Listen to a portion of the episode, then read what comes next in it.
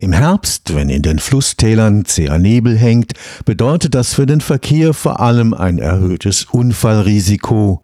In der lebensfeindlichen Umgebung der chilenischen Atacama-Wüste dagegen ermöglicht die Bildung von Nebel das Überleben von Pflanzen und Tieren.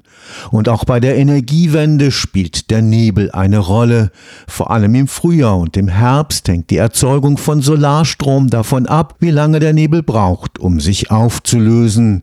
Eine verlässliche Vorhersage von Nebel ist damit in ganz unterschiedlichen Bereichen wichtig. Am Karlsruher Institut für Technologie entsteht mit Hilfe von Satellitendaten und künstlicher Intelligenz ein Modell der Nebelbildung, mit dem künftig verlässliche Nebelprognosen möglich sein werden. Bei der Nutzung der Erneuerbaren ist ja sehr wichtig, zum Beispiel am Tag davor eine Vorhersage zu treffen, wie viel Energie wirklich von den Erneuerbaren produziert wird, um eben die Stabilität des Stromnetzes zu garantieren.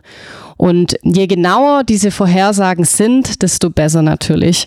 Und der Nebel ist hier deswegen gefährlich, weil der Nebel es verhindert, dass Solaranlagen Strom produzieren.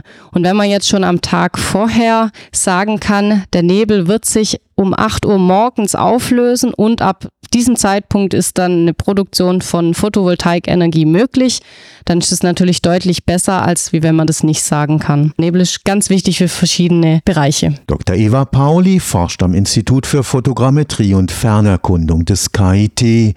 Das Vorhersagemodell für die Nebelbildung, an dem sie arbeitet, muss eine Vielzahl von Faktoren berücksichtigen.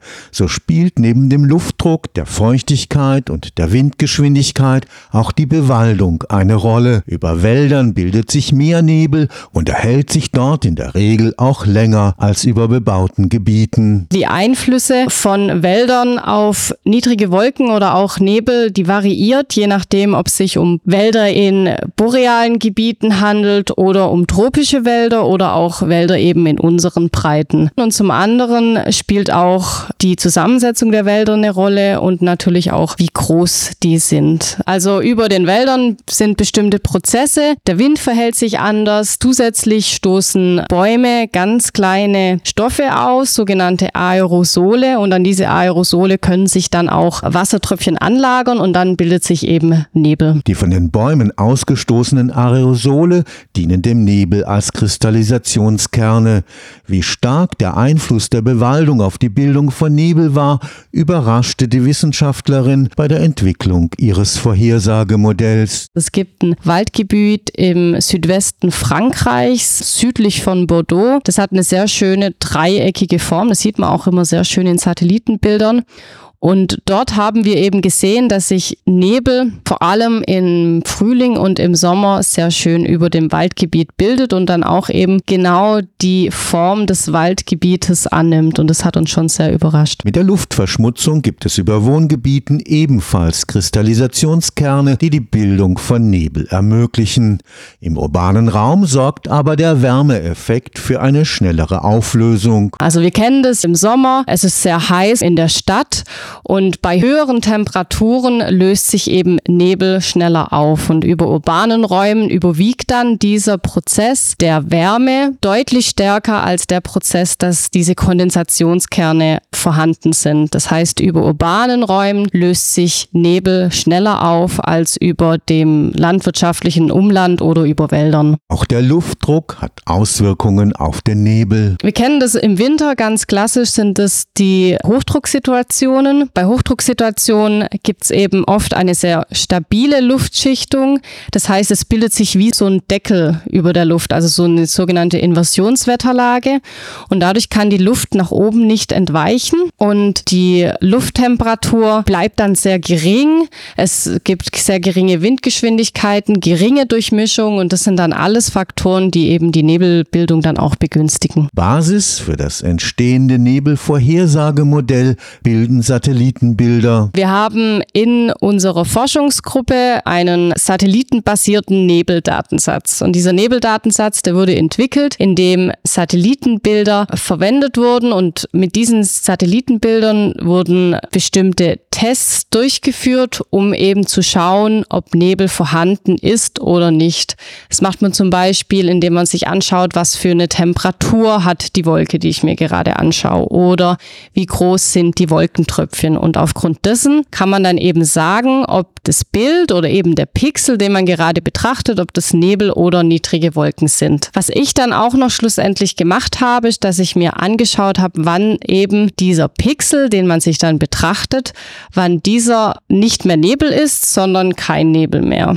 Und indem man hier dann mathematische Modelle drauf anwendet, kann man eben entweder den Auflösungszeitpunkt oder dann den Bildungszeitpunkt herauslesen. Um die meteorologischen Faktoren ins Vorhersagemodell einzubeziehen, wurde künstliche Intelligenz mit den Wetterdaten der letzten zehn Jahre trainiert und mit den analysierten Satellitenbildern verknüpft. Weil dies es uns möglich macht, auch das Zusammenspielen von den verschiedenen Faktoren uns genauer anzuschauen und auch zu quantifizieren.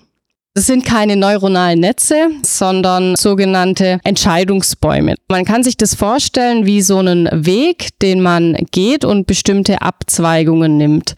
Also zum Beispiel Windgeschwindigkeit und ich habe eine Temperatur. Und dann weiß ich gleichzeitig, okay, der Nebel löst sich um 8 Uhr morgens auf. Und dieser Entscheidungsbaum zeigt dann, wie die Windgeschwindigkeit oder auch die Temperatur sich verhält, wenn sich der Nebel um 8 Uhr morgens auflöst. Also wenn jetzt die Windgeschwindigkeit größer als 2 Meter pro Sekunde ist und die Temperatur zum Beispiel bei 10 Grad Celsius liegt, dann geht dieser Entscheidungsbaum den Weg, dass der Nebel sich um 8 Uhr morgens auflöst. Wäre jetzt aber eine Windgeschwindigkeit von 4 Meter pro Sekunde gegeben, dann würde der Entscheidungsbaum sozusagen sagen, es löst sich nicht um 8 Uhr morgens auf. Ein Problem sind die gigantischen Datenmengen, die dabei bewältigt werden müssen. Ich habe 400.000 Pixel. Wenn ich jede Stunde einen Wert habe, habe ich für 400.000 Pixel pro Tag schon mal 24 Werte. Wenn ich das dann über 10 Jahre rechne, dann sind es einiges an Datenmengen. Das heißt, wir haben sehr, sehr große Computer, die uns hier die Rechenarbeit abnehmen. Bis eine zuverlässige Nebelvorhersage über einen Zeitraum von 24 Stunden möglich wird,